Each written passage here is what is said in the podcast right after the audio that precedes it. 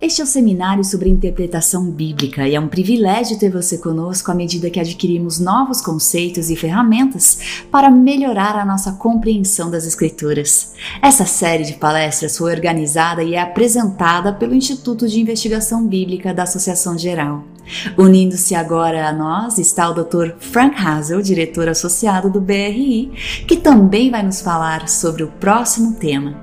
Bem-vindo, Dr. Hazel. O que vamos aprender hoje?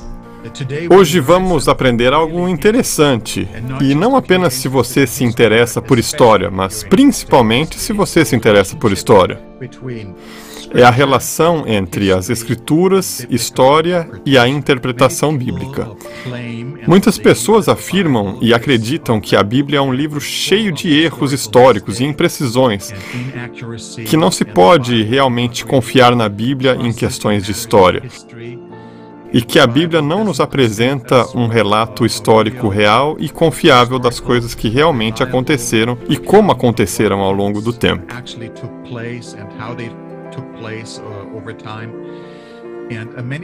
Muitas pessoas desafiaram isso e reduziram a Bíblia porque acreditam que ela é apenas um documento de fé, que nos ensina sobre teologia, mas não tem nada a ver com a realidade histórica. Os críticos da Bíblia geralmente começam sua crítica com detalhes históricos e prosseguem a partir daí. Assim, é possível perceber que isso é tão importante para a nossa compreensão da Bíblia e da hermenêutica bíblica. E quem nos apresentará esse tema?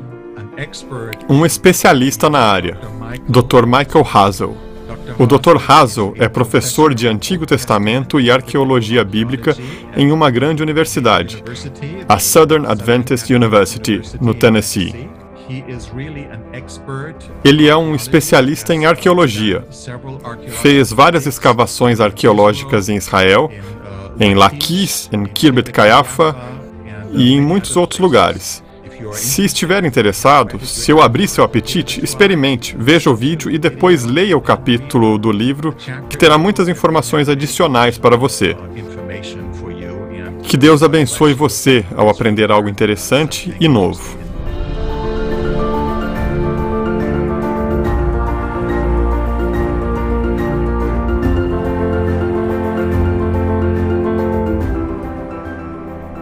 Estamos de volta com o seminário sobre interpretação bíblica e o Dr. Michael Hazel se une agora a nós para apresentar os elementos da hermenêutica bíblica e mostrar como podemos ver a harmonia entre esses elementos e as reivindicações das Escrituras. Dr. Hazel, obrigada por estar conosco.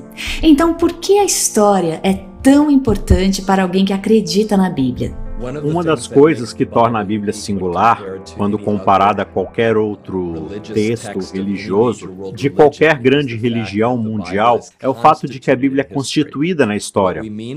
O que isso significa é que a Bíblia, desde a sua origem, mostra um Deus e apresenta um Deus que está ativamente envolvido na história, ativamente envolvido também na nossa história. O primeiro versículo da Bíblia no princípio, Deus criou os céus e a terra, indica claramente que Deus está envolvido de maneira ativa desde o início e que ele continua a moldar e trabalhar por intermédio da humanidade para alcançar os seus propósitos. Por isso, após a queda, ele procura Adão e Eva no jardim. Ele se envolve pessoalmente na apresentação de um plano de salvação ele trabalha ao longo da história enviando profetas, providenciando esse plano de salvação e assegurando que esse plano de salvação aconteça segundo o seu tempo. É muito interessante que nessa interação com a história, Deus também está envolvido em nossa vida pessoal. Então, quando falamos sobre história, não é algo abstrato. Todos vivemos nossa vida nela e por meio dela, porque vivemos no tempo e no espaço. E à medida que avançamos no tempo e no espaço, nossa vida é inconcebível sem história. Todos os dias, em todos os momentos, estamos criando história. Portanto, nossa existência está assim ligada a esse conceito. A ideia de um Deus pessoal que trabalha na história é única da fé judaico-cristã e da fé bíblica. São apenas nas religiões monoteístas do mundo, fundamentadas na Bíblia, que encontramos esse conceito de que a história é importante e de que a história é significativa. Então, ao olharmos para as Escrituras e ao olharmos para os elementos das Escrituras, vemos que, desde o início até o fim do último livro da Bíblia, até o último capítulo do livro de Apocalipse, Deus promete ao seu povo que estará envolvido na vida deles. Portanto, isso é um contraste gritante com as visões de mundo modernista e pós-modernista em muitas maneiras porque o modernismo, em seu surgimento, surge embasado em pressupostos diferentes, em princípios diferentes, em suposições diferentes, poderíamos dizer. Essas suposições realmente negavam a visão bíblica de que Deus está ativo na história ou até de que Deus está trabalhando em nossa vida. O primeiro princípio do modernismo, do que é chamado de método histórico crítico, é o princípio da correlação. É embasado no naturalismo filosófico, que simplesmente é uma espécie de olhar de causa e efeito para o mundo ao nosso redor e para as leis naturais. Não vai além das leis naturais para perguntar como essas leis naturais surgiram, mas apenas se concentra nas leis naturais. Assim, a maioria dos cientistas e a maioria dos filósofos e pensadores que são filósofos naturais naturalistas dizem que é impossível haver uma intervenção divina na história. Isso simplesmente não acontece. Estamos apenas vivendo em um ciclo de causa e efeito, um contínuo fechado, se assim preferir, que não pode ser penetrado pelo sobrenatural que está fora. Então, esse é o primeiro pressuposto.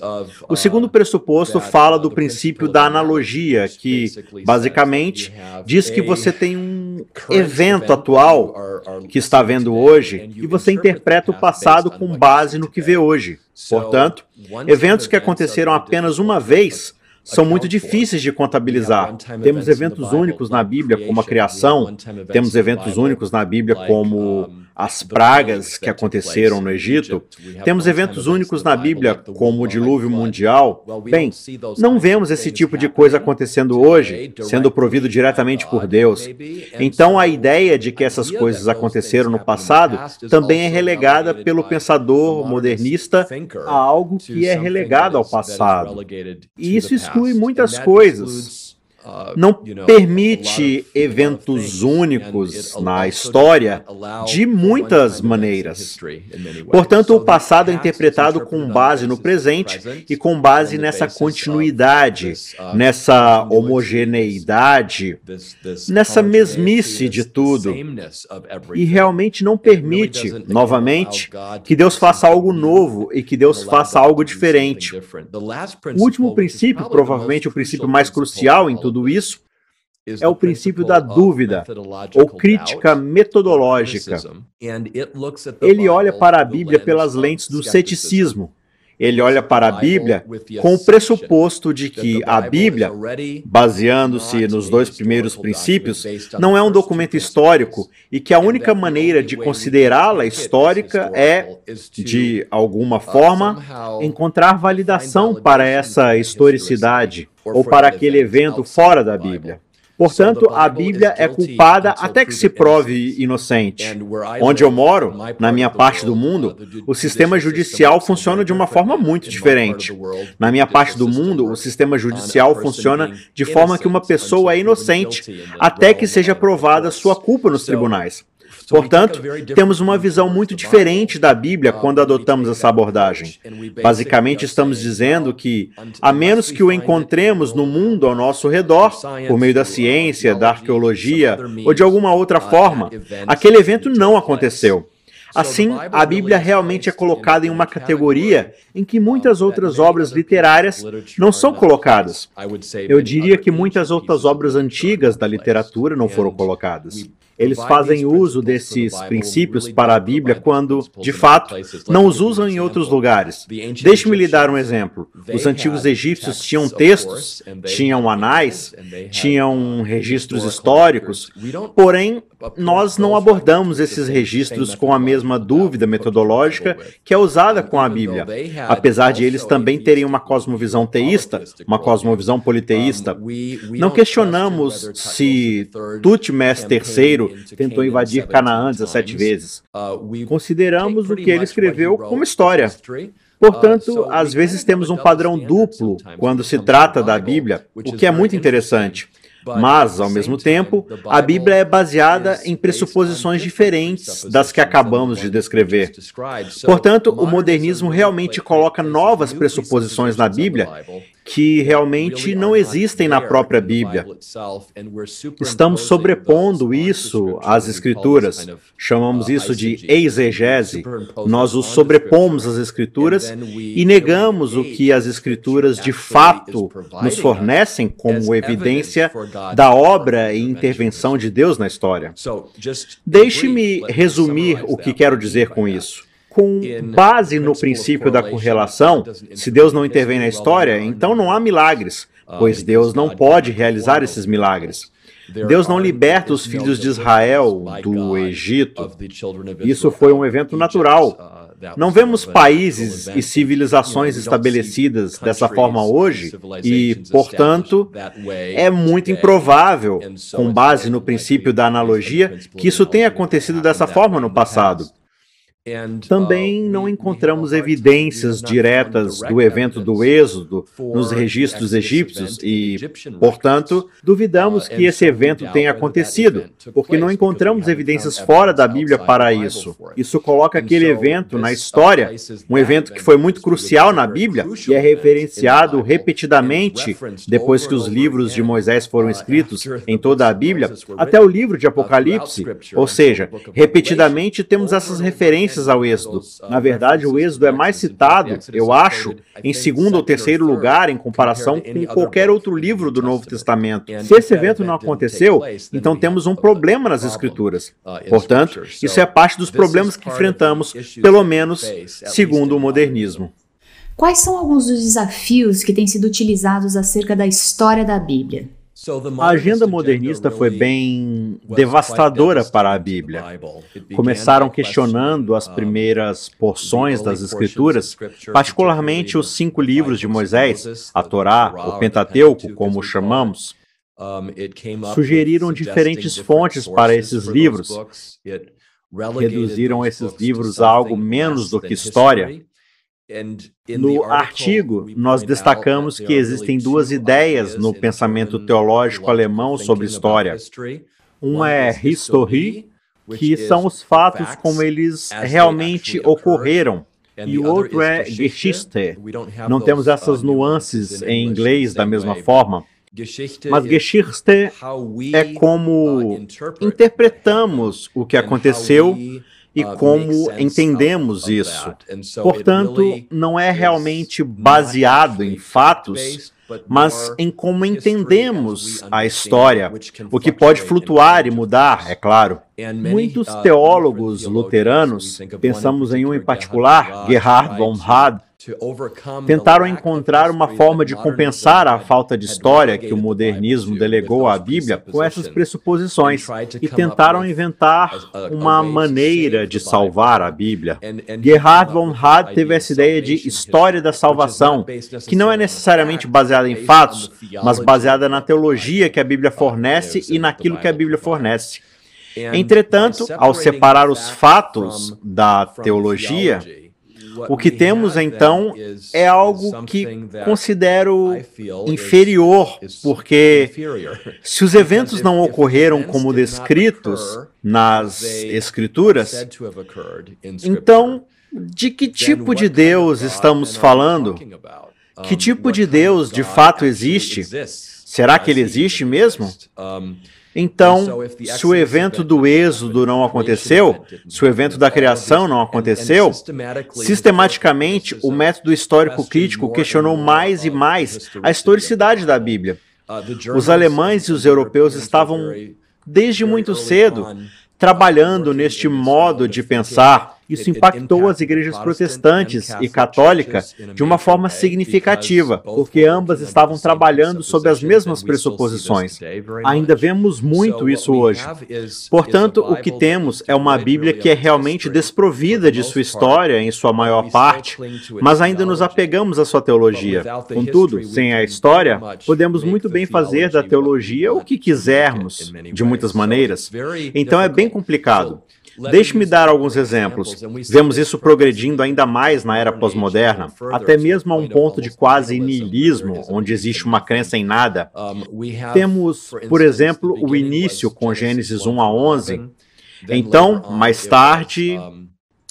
Bem, houve um contramovimento disso na América realizado por uma série de historiadores e arqueólogos muito importantes e alguns teólogos também, para tentar neutralizar o que estava acontecendo na Europa. Eles tentaram basear a Bíblia mais no reino da história novamente. Uh, Isso ocorreu nos anos 1940, 50 e 60, mas nos anos 70 isso também desapareceu. Na década de 70, tivemos um grande ataque frontal sobre o período patriarcal, a última parte do livro de Gênesis. Depois, na década de 1980, tivemos um ataque frontal ao relato do Êxodo Estou falando sobre americanos e europeus, e isso se tornou a norma na erudição crítica. Na década de 90, se voltaram para a monarquia, a monarquia unida de Davi Salomão, Houve alguns estudiosos hipercríticos extremistas na Europa que basicamente disseram que Davi era, na verdade, uma figura mítica, que Salomão era uma figura mítica, pois não tínhamos encontrado seus nomes fora da Bíblia. Novamente, esse pressuposto de dúvida metodológica a que nos referimos anteriormente. Como esses nomes não foram encontrados, nós não podíamos acreditar que eles existiram. Tinham sido eventos míticos, história mítica. Assim, com o passar do tempo, Quase toda a Bíblia começou a ser vista como não histórica. Estou falando sobre o Antigo Testamento. E chegamos ao fim dos anos 1990 e início dos anos 2000, em que alguns estudiosos estavam indo tão longe a ponto de dizer, e estou aqui citando um literalmente, se a verdade histórica verificável for a nossa única preocupação, referindo-se ao Antigo Testamento, a Bíblia estaria escrita em mais ou menos 10 páginas e seria totalmente entediante. Então você pode ver a tendência reducionista que removeu cada vez mais a história e tornou a Bíblia virtualmente um livro não histórico. É isso que o pós-modernismo faz, em certo sentido, quando a verdade não existe mais e a história pode ser reescrita e revisada. Já não é tão essencial como antes as essential as it once was. Como arqueólogo, você tem exemplo de como a história da Bíblia tem sido confirmada? A história da Bíblia é incrível. Uma das razões pelas quais podemos voltar, como arqueólogos e historiadores, e olhar para a história bíblica, é porque a Bíblia afirma ser, e ela é, constituída na história. A Bíblia menciona lugares, menciona cidades, menciona rios, menciona locais, porque é fisicamente onde o povo de Deus estava e onde Deus interagiu nessa história. Apenas por comparação, se você olhar para o Alcorão, se você pegar todo o Alcorão e os lugares mencionados no Alcorão, comparando a Bíblia, teria mais lugares citados ao chegar a Gênesis 10. Então, Gênesis 10, quando você terminar os primeiros 10 capítulos de Gênesis, terá tantos nomes de lugares mencionados como em todo o Alcorão. Isso dá uma ideia de como a Bíblia realmente se interessa pelos aspectos físicos da vida. E claro, a poesia e todos os outros gêneros de literatura nas Escrituras, mas antes de mais nada é um documento histórico. É isso que nos permite ter uma disciplina como arqueologia bíblica. Você não encontrará uma disciplina como arqueologia hindu ou arqueologia budista, porque essas são religiões esotéricas, baseadas em ideias filosóficas, nem tanto baseadas na história do evento onde Deus intervém na história.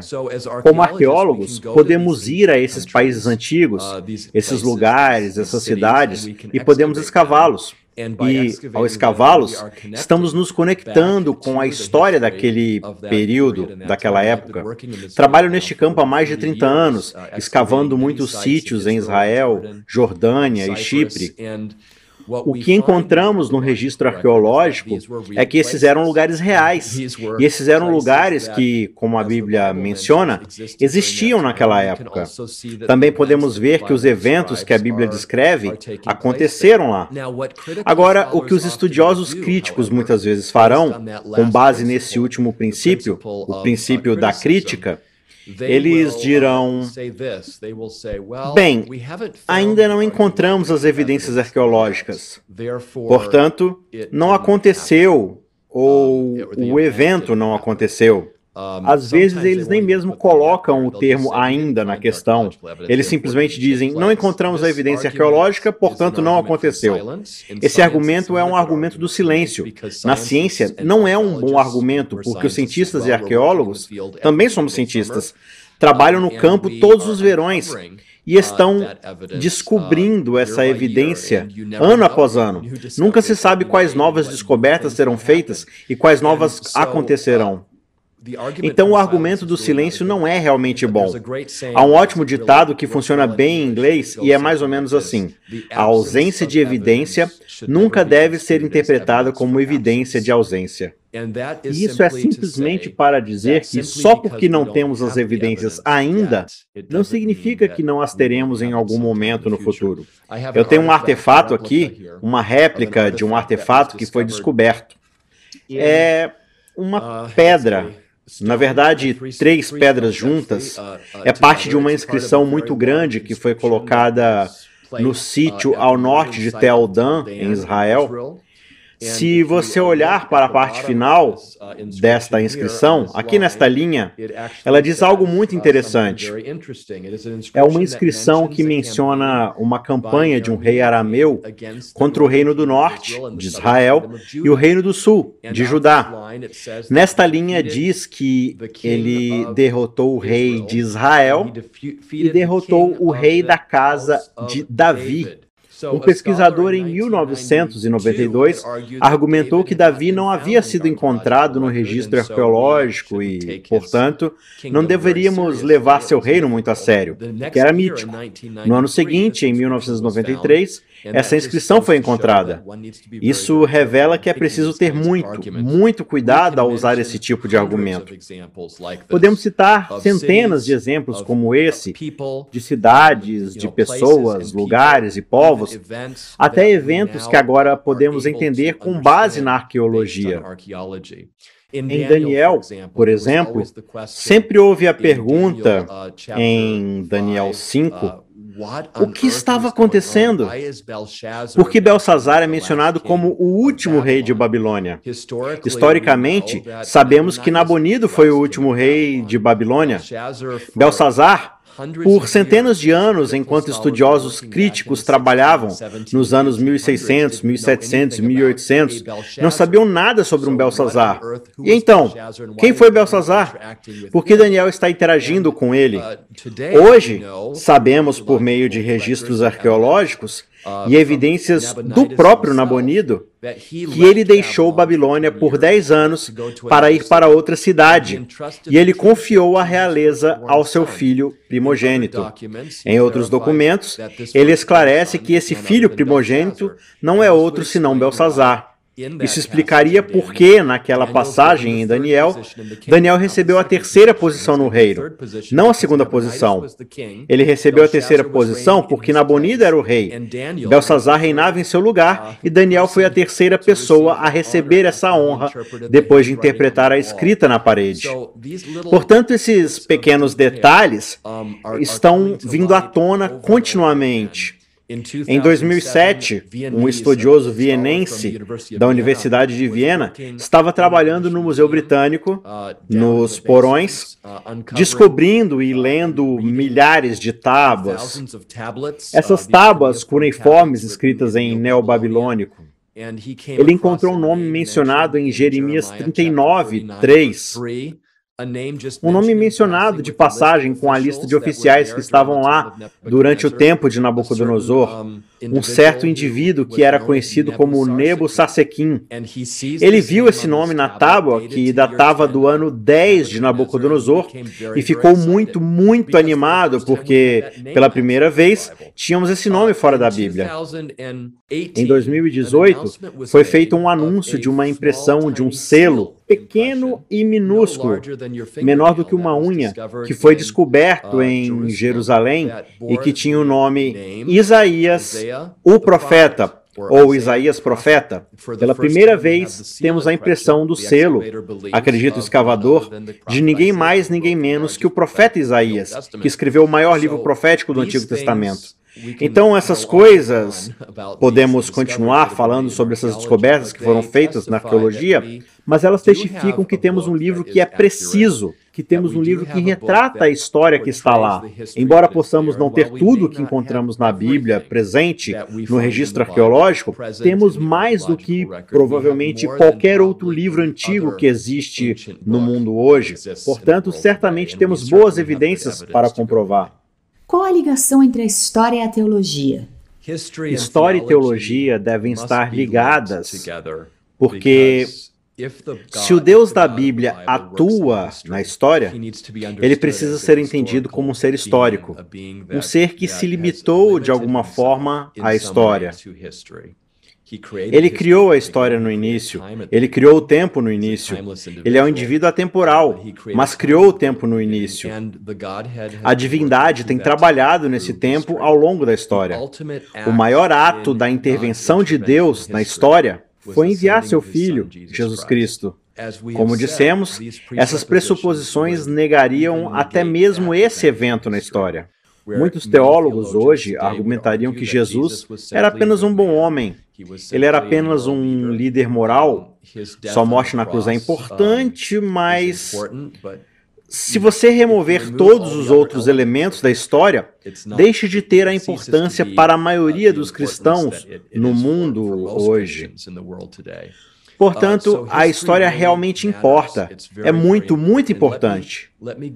Deixe-me dar alguns exemplos. Se o êxodo não aconteceu, porque em toda a Bíblia, repetidamente, temos a frase sendo usada por Deus: Eu sou o Senhor que te tirou do Egito. Vez após outra. Estamos falando de dezenas de vezes que essa frase ocorre nas Escrituras. Como entenderíamos isso se o evento não tivesse ocorrido? Paulo também destaca esse ponto muito importante da conexão entre história e teologia. Ele diz em 1 aos Coríntios 15, 13, se não há ressurreição dos mortos, nem Cristo ressuscitou. E se Cristo não ressuscitou, é inútil a nossa pregação, como também é inútil a fé que vocês têm. Mais que isso, seremos considerados falsas testemunhas de Deus, pois contra ele testemunhamos que ressuscitou a Cristo dentre os mortos. Mas se de fato os mortos não ressuscitam, ele também não ressuscitou o Cristo. Pois se os mortos não ressuscitam, nem mesmo Cristo ressuscitou. E se Cristo não ressuscitou, inútil é a fé que vocês têm e ainda estão em seus pecados. Paulo aqui está argumentando muito concisamente, mas de forma muito incisiva, sobre o fato de que se a ressurreição corporal de Jesus Cristo não aconteceu, e esse é um evento milagroso, certo? Se isso não aconteceu, toda a fé cristã basicamente é inútil. Nossa pregação não tem valor e podemos muito bem ainda estar em nossos pecados, pois não temos esperança. Portanto, neste sentido, Paulo está argumentando que a história, o que ocorreu historicamente quando Jesus morreu na cruz, quando ele descansou no sábado e quando ele ressuscitou, é absolutamente fundamental para a nossa fé.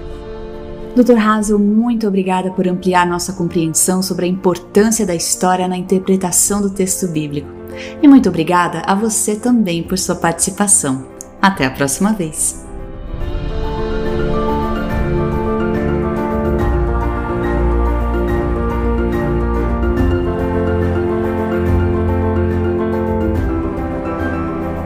Para um estudo mais aprofundado deste assunto, adquira agora o livro Biblical Hermeneutics and Adventist Approach no site www.adventistbiblicalresearch.org.